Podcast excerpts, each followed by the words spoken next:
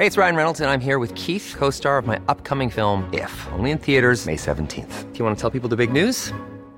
All right, I'll do it. Sign up now and you'll get unlimited for $15 a month in six months of Paramount Plus Essential Plan on us. Mintmobile.com slash switch. Upfront payment of $45 equivalent to $15 per month. Unlimited over 40 gigabytes per month. Face lower speeds. Videos at 480p. Active Mint customers by 531.24 get six months of Paramount Plus Essential Plan. Auto renews after six months. Offer ends May 31st, 2024. Separate Paramount Plus registration required. Terms and conditions apply if rated PG. Hi, I'm Daniel, founder of Pretty Litter. Did you know cats tend to hide symptoms of sickness and pain? I learned this the hard way after losing my cat, Gingy. So I created Pretty Litter, a health monitoring litter that helps detect early signs of illness by changing colors, saving you money and potentially your cat's life. Pretty Litter is veterinarian developed, and it's the easiest way to keep tabs on your fur baby's health right at home. Go to prettylitter.com and use code ACAST for 20% off your first order and a free cat toy. Terms and conditions apply. See site for details. Hiring for your small business? If you're not looking for professionals on LinkedIn, you're looking in the wrong place. That's like looking for your car keys in a fish tank.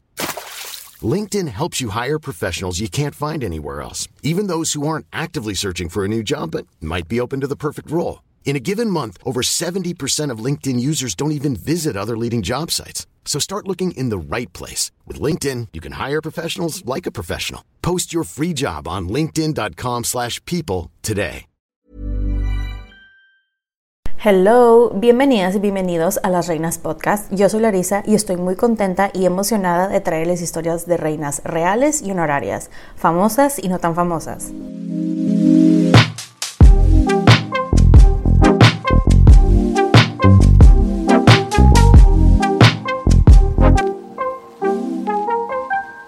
El día de hoy les estaré hablando de la primera mujer en ser rey faraón de Egipto, una de las mujeres con uno de los reinados más exitosos del mundo antiguo. Trataron de borrar su nombre de la historia, pero no pudieron. Esta es la increíble historia de Hatshepsut. Ahora, antes de comenzar, ya saben, quiero hacer unas aclaraciones. La primera, no soy historiadora, solamente soy fan. La segunda, es probable que no vaya a pronunciar bien algunos nombres de personas, ciudades, etcétera, así que me disculpo de antemano. Así que espero que se preparen una bebida, siéntense, pónganse cómodos y acompáñenme mientras les cuento sobre la vida de esta mujer. Comenzamos. Pues empezamos con su nombre porque está bastante complicado a veces hasta pronunciar. Yo me trago y eso que he estado leyendo bastante de ella, pero se pronuncia Hatshepsut. Ella les cuento que este es otro caso que no sabemos cuándo nació, pero se cree que nació alrededor del año 1507 a.C. Y esto la verdad lo digo con un súper signo de interrogación. Pero sabemos que nació en la dinastía 18 del Nuevo Reino. Esta dinastía, la 18, eh, les cuento que duró del año 1550 al 1295 a.C. Fun fact de esta dinastía, la 18, Egipto durante este tiempo tuvo a varias mujeres muy interesantes que estaban en control del gobierno, actuando en nombre de, de los hombres cuando se iban a las guerras, etc. Muy interesante. Les cuento que su nombre, Hatshepsut, eh, reflejaba la sociedad, el ambiente, vaya, al que había nacido.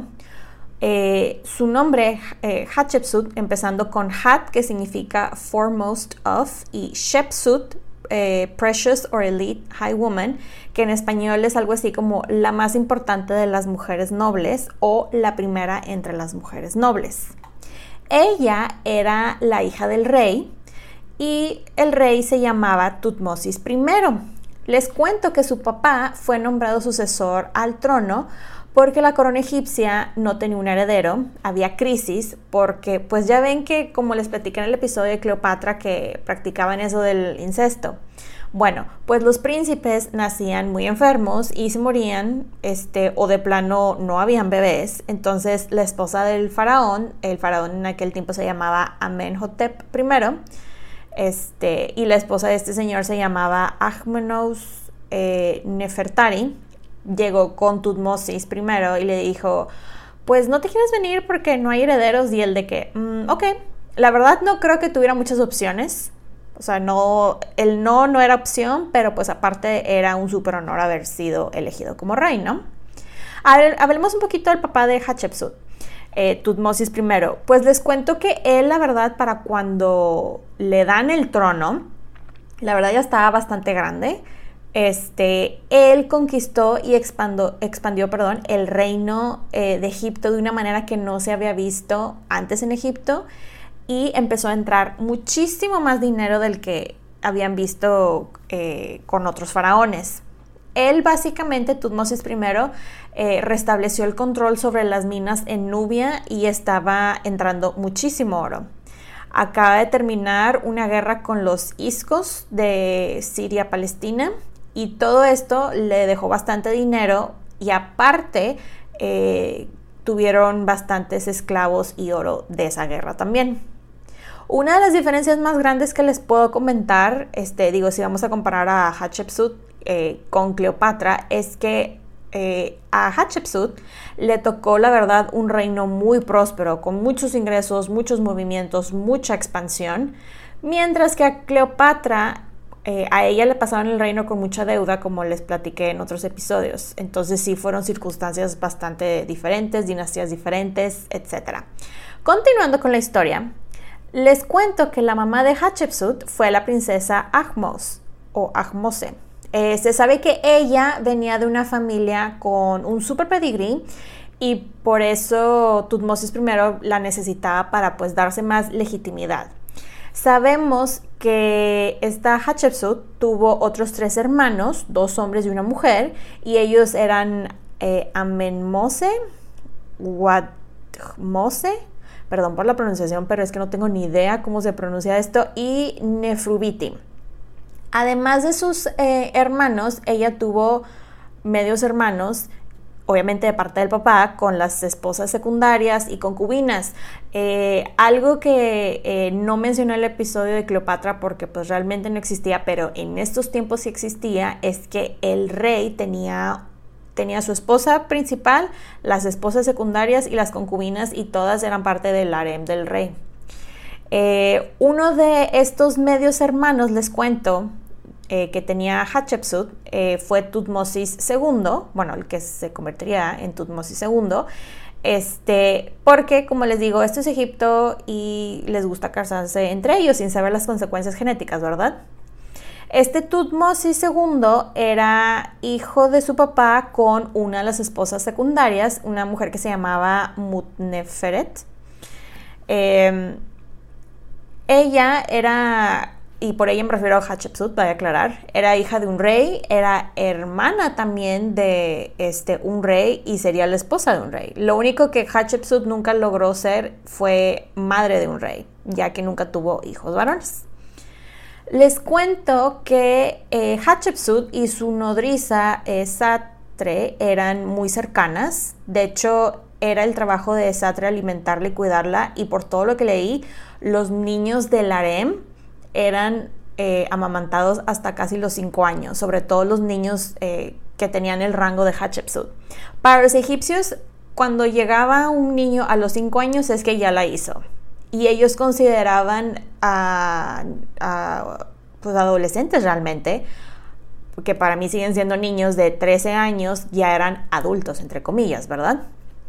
Este, y aquí voy a hacer un paréntesis, bueno, continuar mejor dicho con el paréntesis cultural de algo que algo que me llamó muchísimo la atención en mi investigación es que realmente la gente moría por cualquier cosa en aquellos tiempos. O sea, como les explico que, digo, ya sabemos que la esperanza de vida en aquellos tiempos era mínima, pero realmente era sorprendente que llegaran a la adolescencia y ni se diga 20, 30, etcétera.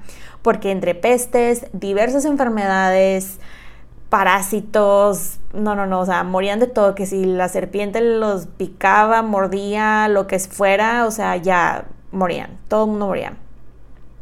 Eh, y ah, otra cosa que me llamó muchísimo la atención, que la quiero comentar, es que los antiguos egipcios, ellos creían que la infertilidad venía de los hombres, o sea, porque ellos eran los que estaban llenos de vida y las mujeres eran las que tenían los vientres vacíos y ellos tenían que llenar ese vientre con vida lo cual me causa, o sea, me da mucha risa porque pues la mayoría de las culturas siempre culpan a las mujeres de cualquier problema de infertilidad. Pero bueno, volviendo a la historia de Hatshepsut, este, ella se crió y fue muy cercana a su hermana, eh, ya que pasaban mucho tiempo juntas, este, como hermanitas, ahí jugando en el harem, ¿no? Ahora vamos a hacer una pequeña pausa para hablar un poco sobre su educación, lo que se sabe. Pues les cuento que como sabemos que ella era la princesa, la hija de la primera y más importante esposa del rey, ella tuvo un tutor, un hombre llamado Seniman, quien le enseñó las formas de los sagrados textos, cómo encontrar los nombres de los dioses, cómo hacer formas y pues escribir, ¿no? Y por llamarlo de esa manera. Y la verdad, por todo lo que leí, su tutor, este señor Seniman, o Senimen, como se pronuncia, se convirtió en la figura paterna de su vida y tiempo después lo tuvo como aliado. La verdad, él se convierte en un hombre muy poderoso después. Les cuento también que esta Hatshepsut aprendió de la historia de los reyes del pasado y también tenía en su, digamos, repertorio de materias, le enseñaban bastante sobre liderazgo, religión, rituales, morales y economía. La parte más importante de su educación, honestamente, fue la preparación que recibió para ser la esposa del dios eh, Amón, ya que esto era todo un proceso y tenía que hacerlo bien porque el dios Amón era el dios de la creación y si él no despertaba, la creación, o sea, el mundo mm, iba a dejar de existir. Eh, también les comento, digo, parte de su educación consistió en clases de etiqueta de la corte, ya saben cómo pararte, este, sentarte, a quién vas a voltear a ver, a quién vas a hablarle primero, etc. Tiene una vida muy disciplinada.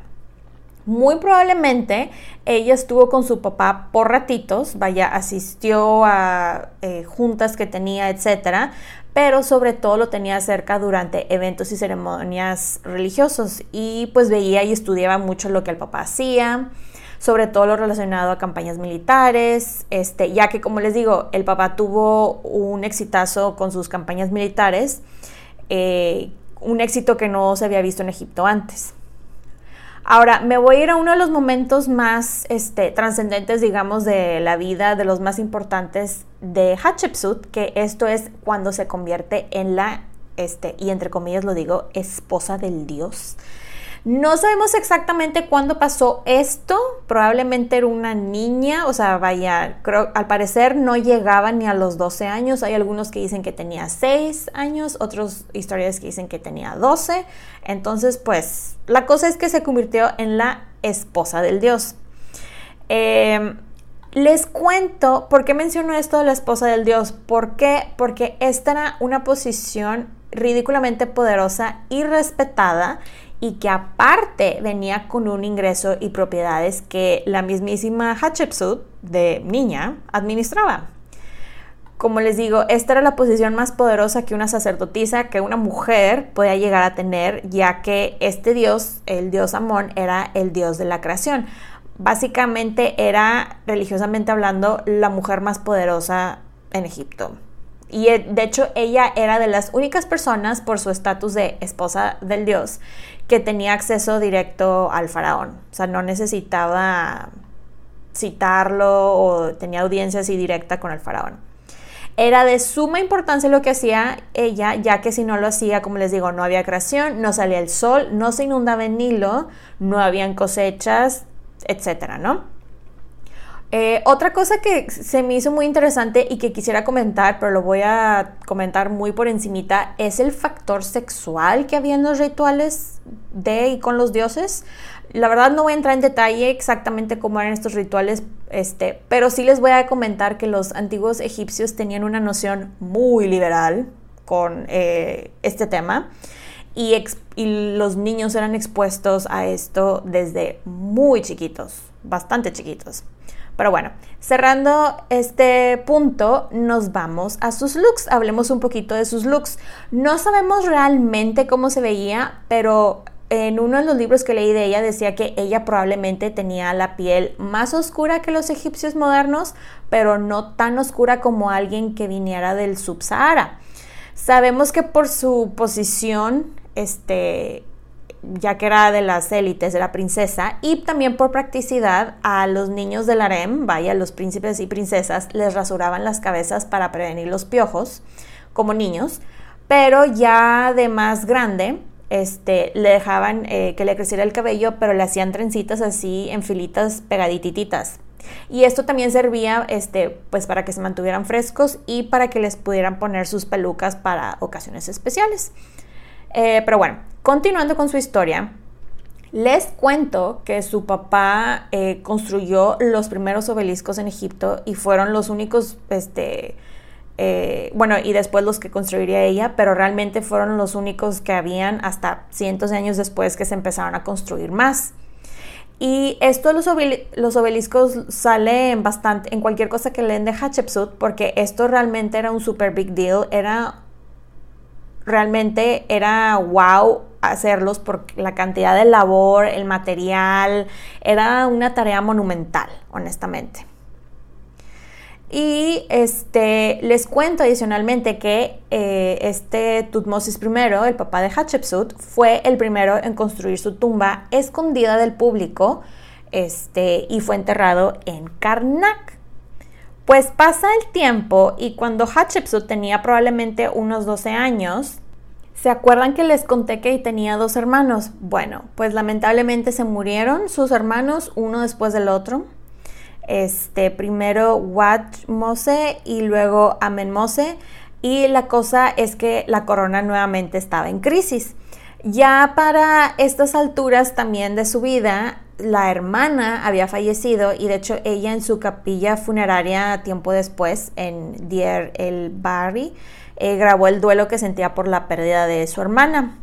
Y pues la pobre Hatshepsut a sus 12 años pues asumió toda la responsabilidad de la corona sobre sus hombros, ya que la voltearon a ver y voltearon a ver al medio hermano Tutmosis II y fue de que pues con él te vas a casar. Les cuento que su medio hermano Tutmosis II, eh, la verdad por todo lo que leí, siempre fue un niño muy poco eh, saludable. Al parecer tenía un corazón engrandecido y arritmia y muchas lesiones y pústulas en todo el cuerpo.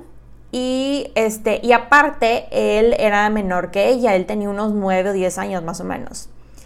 Supuestamente, él fue, eh, o sea, él fue elegido Tutmosis II, este, ya que por lo mismo pues era bastante débil y enfermizo y pues eh, digamos que la gente en poder, la corte, dijeron, no, pues este va a ser fácil de manipular y sabían que Hatshepsut pues era bastante inteligente, que había pasado tiempo con su papá y aparte por su posición de esposa del dios, ¿verdad? Entonces, y pasaba mucho tiempo con los sacerdotes más VIP del reino, este, y ella representaba eh, al dios Amón.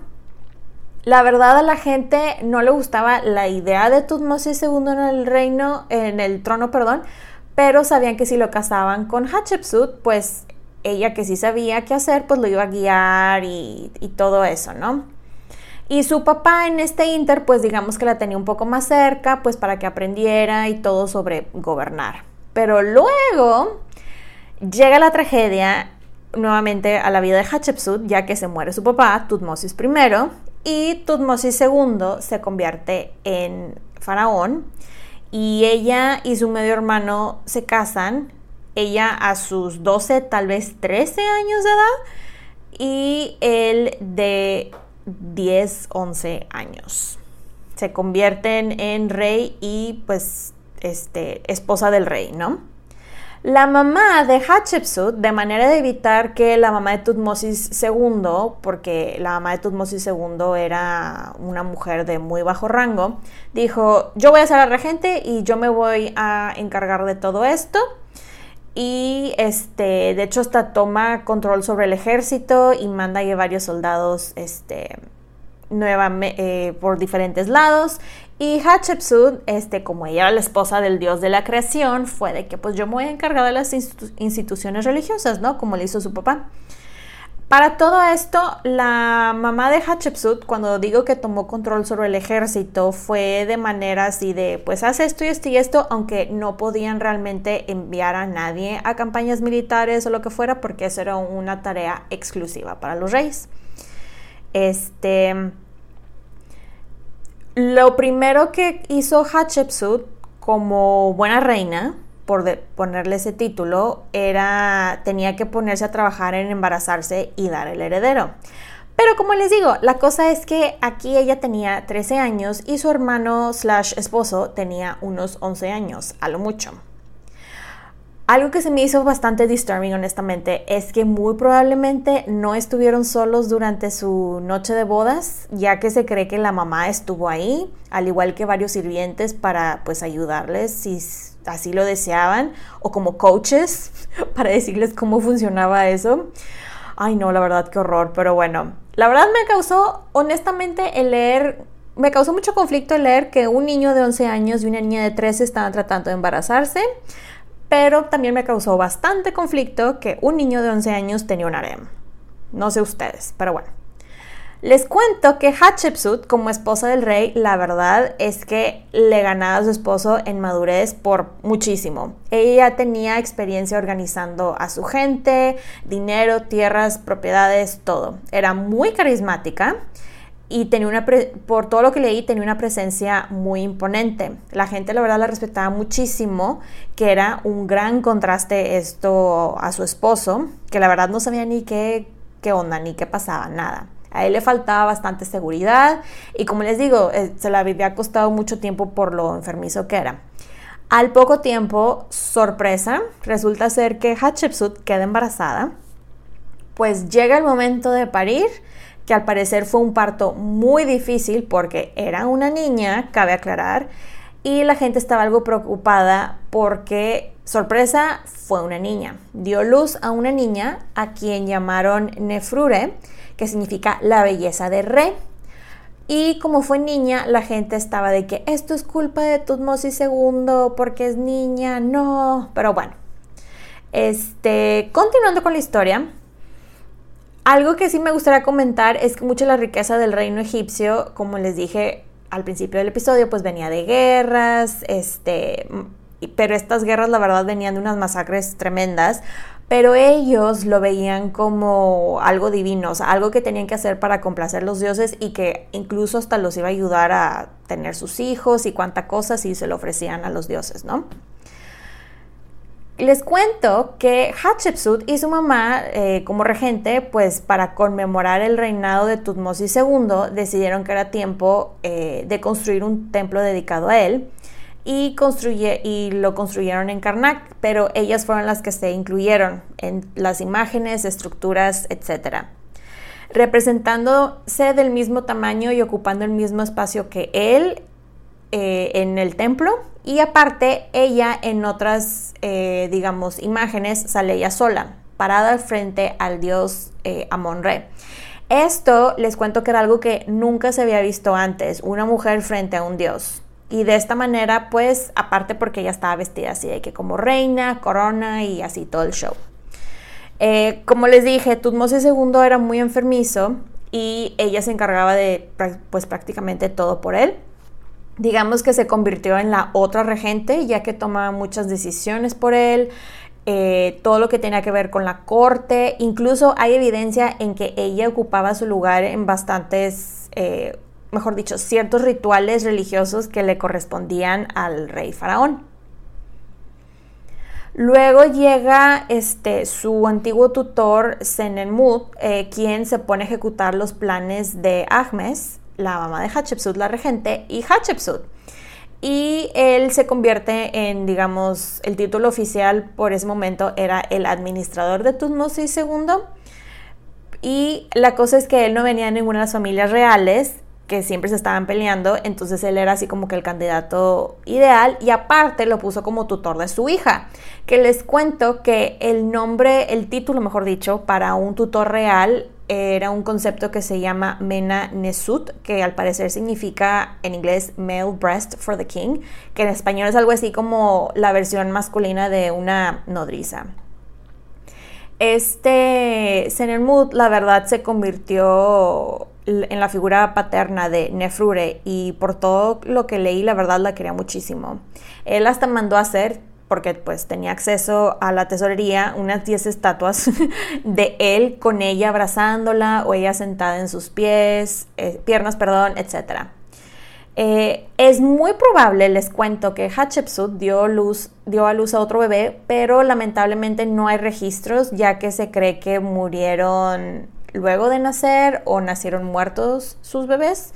Em, a pesar de todos los deberes y responsabilidades de Hatshepsut, ella mostraba bastante interés en su hija, algo que no se acostumbraba mucho en la época. La verdad era muy raro que las mamás pasaran tiempo con sus hijas. Siempre por eso eran tan cercanas a las nodrizas, tutores, porque ellos se tenían que encargar de los niños y las mamás, al menos las que estaban en la, en la posición de Hatshepsut, estaban haciendo otras cosas. Eh, y les cuento adicionalmente que Hatshepsut, digamos que aquí fue como que medio empezando a entrenar a su hija para que fuera la siguiente esposa del dios Amón. Pues pasa el tiempo y pues no queda embarazada del esperado niño y pues sabía que su esposo tenía sus días contados y lo tenían al pobre ella como podía pero entrando y saliendo de las habitaciones del harem a ver si este, salían más niños que sobrevivieran, etc. Y una de esas mujeres, una mujer llamada Isis, había dado luz a un niño quien se convertiría en el próximo Tutmosis III. Digo, él no era el único niño del harem, cabe aclarar, pero él fue elegido por el oráculo. Resulta ser que sacaron eh, a los candidatos, imagínense así que sacan a los príncipes, a los bebecitos de entre bebés y no sé, dos años, y los sacan al sol en el templo y luego pasa el oráculo y así de, este es el indicado, este es el elegido. Y la verdad es que muy probablemente se habían puesto de acuerdo los sacerdotes y el oráculo. Al parecer él lo eligieron porque él venía de una familia que no era realmente muy importante y sabían que si mantenían a Hatshepsut, pues las cosas iban a seguir como las habían tenido con su papá, con todos los privilegios y todo eso. Entonces, y, decían, pues la podemos manipular más fácilmente y aparte de que es una persona pues más competente, ¿no? La cosa es que este, Tutmosis II, el esposo slash hermano de Hatshepsut, muere y el sobrino hijastro, este, de unos dos años más o menos, queda como el rey faraón, Tutmosis III, y ella fue de que yo voy a ser la regente porque nuestro dios Amón me dijo y pues no es más, no solamente me dijo, me exigió que yo fuera la regente. Y como ella realmente decía, y yo honestamente creo que ella creía que era la esposa de Amón, la gente fue de que no, pues está bien, no voy a ir en contra de la voluntad de nuestro Dios Amón. Hay una historia muy interesante que por lo que entendí estaba Hatshepsut en un templo y en uno de los rituales le habló el dios Amón y le dijo que él era su papá que cuando sus papás la concibieron, que él había entrado al cuerpo del papá, entonces que él era su papá, que él era el creador de todo lo que existe y que él tenía grandes planes para ella y que al parecer ella en el ritual le preguntó, ¿qué es eh, lo que deseas que pase? Haré lo que digas y que el dios Amón hizo un milagro y la movió para que se sentara en una parte del templo y le dio la autoridad de gran reina y sacerdotisa y que la gente supuestamente cuando vio esto fueron así de OMG, el dios la movió y cuánta cosa.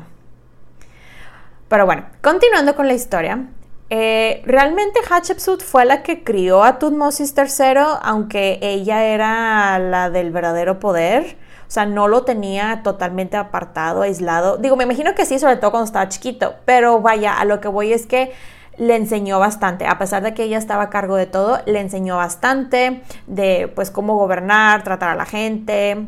Y pues a pesar de que no era su mamá, digamos, de cierta manera fue como una figura materna para él. Este, y algo que me, me, llamó mucho la atención es que a pesar de que él también era faraón, no dejaba que se saliera con la suya. O sea, no iba a aceptar un niño malcriado, pues, es a lo que voy. Hatshepsut ya aquí estaba ya en el entrenamiento más intenso eh, con su hija para que fuera su reemplazo como la sacerdotisa esposa del dios, este, ya que esperaba que ella se casara con Tutmosis III y que pues la línea familiar continuara por ese lado, ¿no? Y aquí en este momento de, su historia, de la regencia, es cuando empieza con sus campañas de construcción slash remodelación de, templos en todo Egipto y Nubia. De hecho, este es uno de los legados más importantes de ella, todo lo que construyó. Eh, los templos que ella manda construir eran en nombre de Tutmosis III, pero la verdad es que ella ponía su imagen en todos lados, en todos los templos. Incluso mandó construir varios monumentos en nombre de su difunto esposo para recordarle a la gente que ella era la esposa de un rey y era la regente. Este, supuestamente durante este tiempo, ya cuando su hija tenía unos seis años aproximadamente, es que le pasa la batuta de esposa del dios supuestamente. Ahora, algo que me pareció muy interesante de la historia de Hatshepsut es que no se descarta que tuvo amantes porque pues los podía tener ya que no estaba casada. Y los egipcios este pues eran mucho más open-minded que otras culturas en cuanto se refiere a sexualidad como les dije pero la verdad no se tiene ningún registro este, de alguien específico. Se cree, les comento, este, hay rumores que ella tenía como amante a su amiga slash administrador del reino, tutor de su hija, a Senenmut, pero la verdad es muy poco probable que sea cierto esto, honestamente. Este, ella tenía ya, digamos, un poquito más de control sobre el ejército y a la gente, a la gente que le importaba para ese momento ya, digamos, que les había pasado más dinero. Este, aparte había más oro y minerales y la iglesia estaba en sus manos, así que pues ella continuó con su gobierno, ¿no? Ella empezó a compensar muchas instituciones religiosas en las afueras de Tebas. Eh, como les digo, a nivel de construcción, los trabajos que creó, los ingresos para sacerdotes y para cualquier persona que trabajara en los templos fue algo que nunca antes se había visto en Egipto. Eh, luego llega un hombre llamado Ahmos eh, Penekbet, quien eh, ahí lo puso como tesorero del Estado y digamos que era, el, era otro tesorero ya que ella confiaba mucho en él y también lo puso como tutor de su hija Nefrure. Puso a Senenmut, al otro tutor, a cargo de varias remodelaciones y le comisionó a él que hiciera obeliscos y que, y que hiciera varios que viniera nada más el nombre de ella. Eh, muchos, ¿por qué les menciono esto de los obeliscos y las construcciones también? Es porque muchos de estos templos, estatuas, etcétera, en Egipto antes construían pues con barro y, y, materiales así, y ella tuvo la visión como su papá de remodelar todo en materiales como granito, mármol, que, que durarían muchísimo tiempo, y efectivamente siguen este, existiendo. De hecho, yo, parte de este episodio fue inspirado por una visita que hice al Museo Met en Nueva York, porque llegué al, área donde tienen cosas de Egipto y las estatuas que tienen de ella, la verdad, están impresionantes y están intactas. Y esto fue hace 3.500 años, lo cual no sé ustedes, pero a mí me parece impresionante. Ahora vamos a hablar un poquito de Hatshepsut como gobernante pues eh, ella se puso a trabajar para poner en línea a todos los gobernadores de las regiones de Egipto y se enfocó bastante en la administración de Nubia, que era donde les dije que sacaban el oro y aparte sacaban cantera y esta cantera la usaban para las construcciones. Eh, la cosa es que aquí con Nubia pues la cosa estaba un poco difícil ya que ellos no eran nada fans de los egipcios ya que los habían masacrado y pues cada oportunidad que tenían pues causaban muchos problemas porque no querían que los egipcios estuvieran ahí. Pero ella siempre estuvo muy al pendiente de que los que gobernaran Nubia o esa parte pues estuvieran haciendo lo que tenían que hacer y los tenía bien checaditos. Y puso a alguien de su confianza a que viera esta parte del gobierno y este hombre se llamaba eh, Useramen y él de hecho trabajaba cerca con Senenmut y con Ahmos Benkebet estos tres hombres, la verdad, eran ridículamente poderosos. Y algo que me llamó mucho la atención es que ella hizo esto intencionalmente, de manera de que trabajaran juntos entre ellos y que estuvieran al pendiente de lo que hicieran los demás. Honestamente, por todo lo que leí, eh, sobre todo Useramen, si él hubiera querido, él hasta hubiera podido mandar matar a Hatshepsut y quedarse con todo el oro y materiales y decir de que este territorio es mío, pero no lo hizo. Él todo lo que venía de Nubia se lo controlaba, lo administraba y se lo entregaba a ella. Eh, fue muy fiel a Hatshepsut. Digamos que le gustaba bastante su trabajo y ella le daba una muy buena eh, remuneración económica. Eh, adicionalmente, Hatshepsut le encargó a Useramen que organizara el comercio con diferentes lugares, palacios en Siria y Minoa, entre otras tantas tareas que hizo este hombre. Pues para estas alturas de la historia, Tutmosis III ya no estaba tan bebé, ya habían pasado unos cinco años más o menos de su regencia, tenía unos nueve años aproximadamente, y Hatshepsut pues ya estaba lista para hacer sus siguientes movidas, ¿no? Lo primero que hizo fue empezar la, este, como les digo, ya la transición formal de pasarle a su hija la responsabilidad de, este, esposa de Dios y aparte porque como ella ya estaba en sus 20, shock, esto era considerado eh, muy grande, vieja, y su cuerpo de vieja, y lo digo entre comillas, ya no excitaba al Dios de la creación. Pero su jugada maestra fue en el año 7 del reinado de Tutmosis III, el declararse rey faraón y fue coronada como rey, aunque ya había un rey. Uso la palabra rey y no reina, ya que los egipcios no tenían una palabra para reina, solamente se tenía la frase Hemet Neswit, algo así creo que se pronuncia, que significa la esposa de un rey.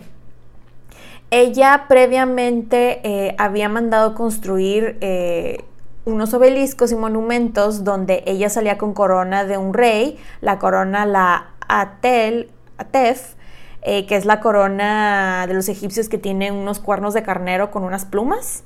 Y aparte de que tenía la peluca, que se ponían los hombres y vestido y todo eso. Y la gente muy probablemente cuando vio esto estaban muy confundidos porque veían todos los símbolos de un faraón hombre, pero con ropa de mujer. Entonces, pues nunca se había visto una mujer en esa eh, posición. Eh, aquí ella básicamente dijo, yo soy el rey de las dos tierras y se agregó el nombre de Matkare, que significa el alma de rey, es la verdad. Y la verdad, por todo lo que leí, a la gente no le molestó para nada que ella fuera la rey de Egipto. Los sacerdotes, la verdad, sabían cómo trabajaba, sabía que les convenía tenerla ahí y fue de que te apoya. De hecho, hay una inscripción que viene en, eh, en la capilla roja eh, que larga historia hecha corta, el dios Amón le dijo que ella iba a ser rey, este, que en la ceremonia de coronación se levantó ella y dijo, soy el rey benéfico, legislador eh, que juzga las acciones, soy el toro salvaje con cuernos que viene del cielo para ver su forma.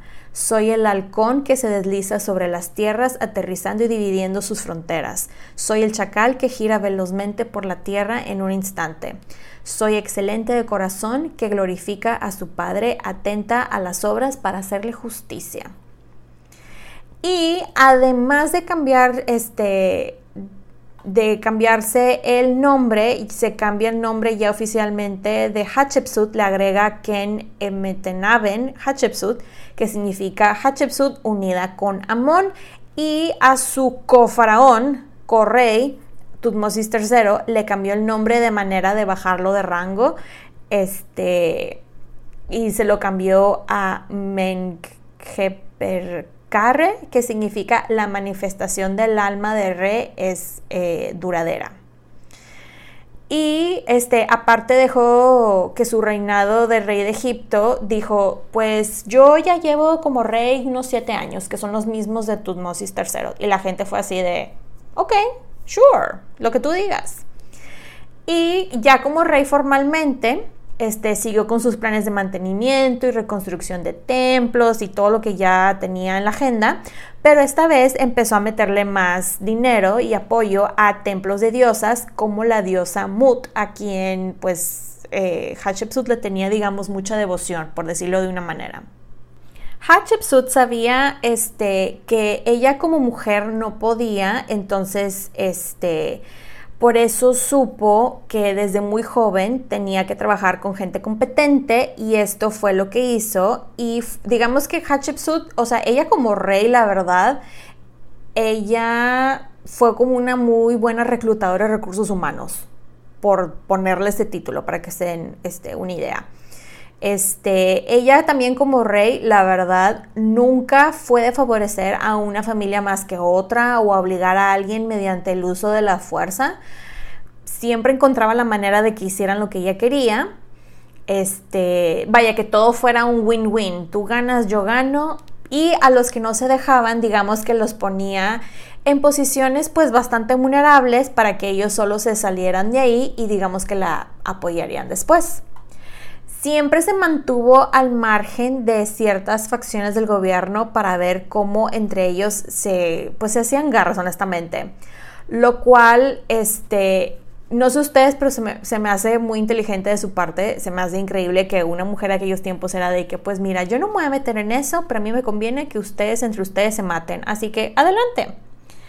Eh, ella también como rey bueno, en este, regente slash rey en este punto, la verdad, al principio yo creo que sí se pudo haber hecho la tonta, sobre todo cuando estaba chiquita, la títere, pero probablemente, este, o sea, ella los hizo a sus títeres después.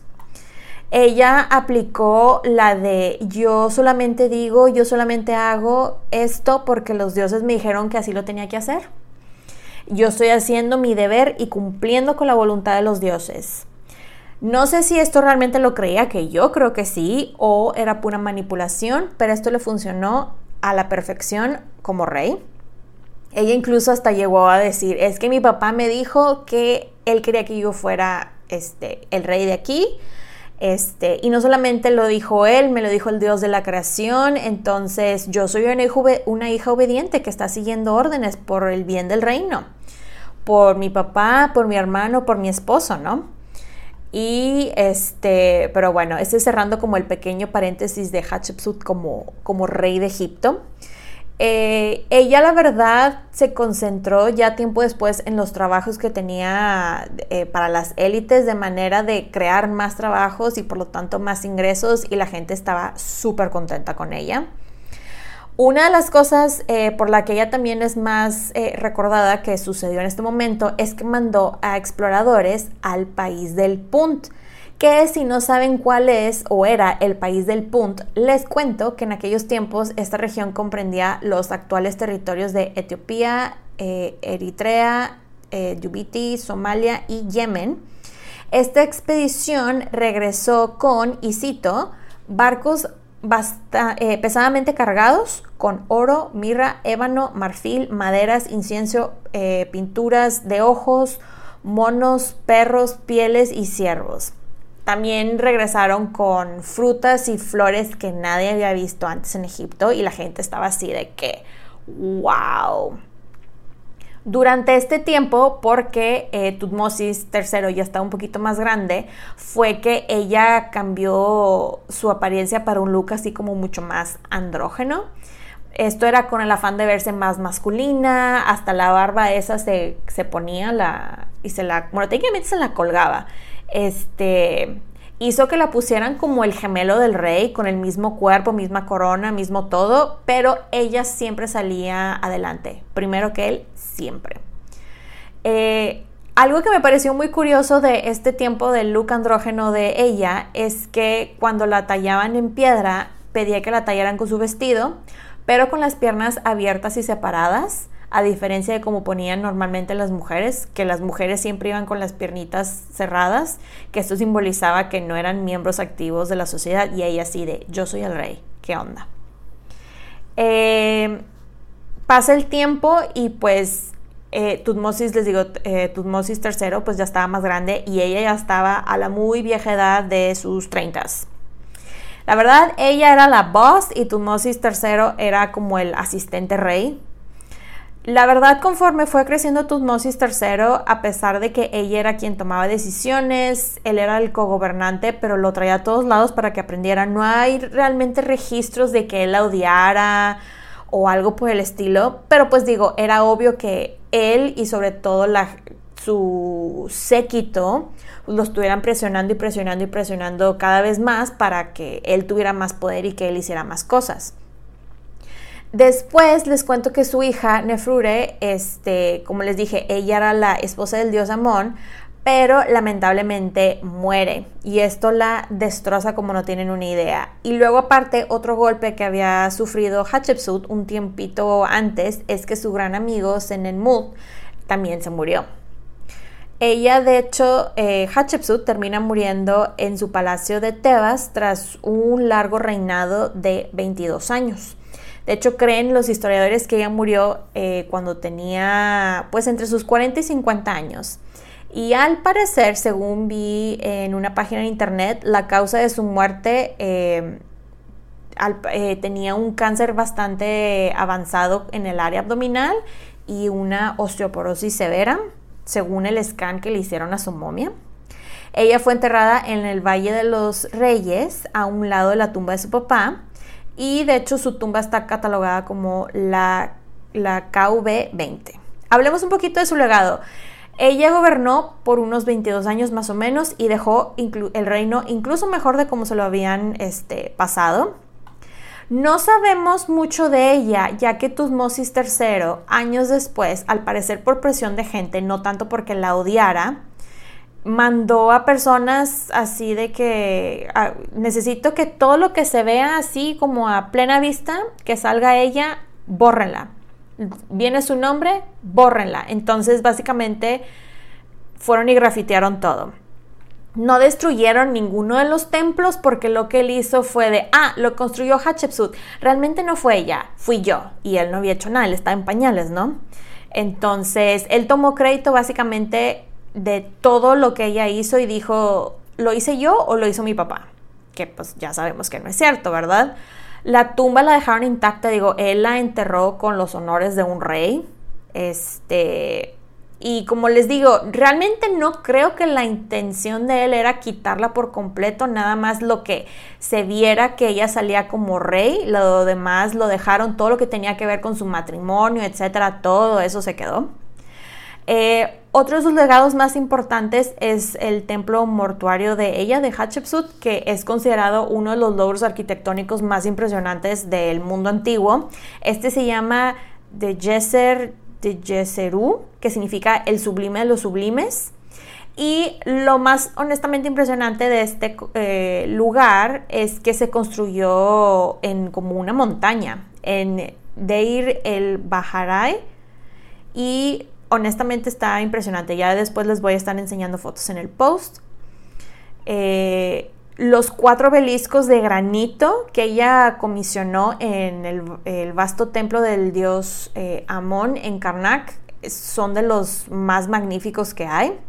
Incluso mandó a hacer cientos de estatuas de ella misma, dejó, dejando testimonios en piedra de su linaje, títulos, incluso de sus pensamientos que voy a cerrar este episodio con una frase que ella mandó eh, inscribir en uno de los obeliscos que está en Karnak y dice lo siguiente. Ahora se me vuelca el corazón cuando pienso que lo que la gente dirá. Aquellos que vean mis monumentos en los años por venir y que hablarán de lo que he hecho. Espero que les haya gustado este episodio. Bye. Pueden encontrar los episodios de Las Reinas Podcast en diferentes plataformas como Spotify, YouTube, Apple Podcast y Amazon Music. Y también están mis diferentes redes sociales como arroba las reinas podcast para Facebook e Instagram y arroba las reinas en Twitter. Recuerden suscribirse, darle like, activar la campanita para recibir notificaciones, descargar los episodios y compartirlos. Incluso pueden dejar su rating y review. Muchas gracias por escucharme y por apoyar a este podcast. Nos escuchamos en dos semanas. Bye.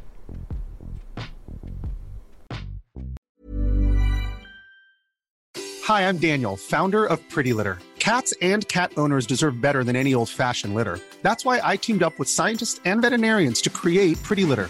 Its innovative crystal formula has superior odor control and weighs up to 80% less than clay litter. Pretty Litter even monitors health by changing colors to help detect early signs of potential illness. It's the world's smartest kitty litter. Go to prettylitter.com and use code ACAST for 20% off your first order and a free cat toy. Terms and conditions apply. See site for details.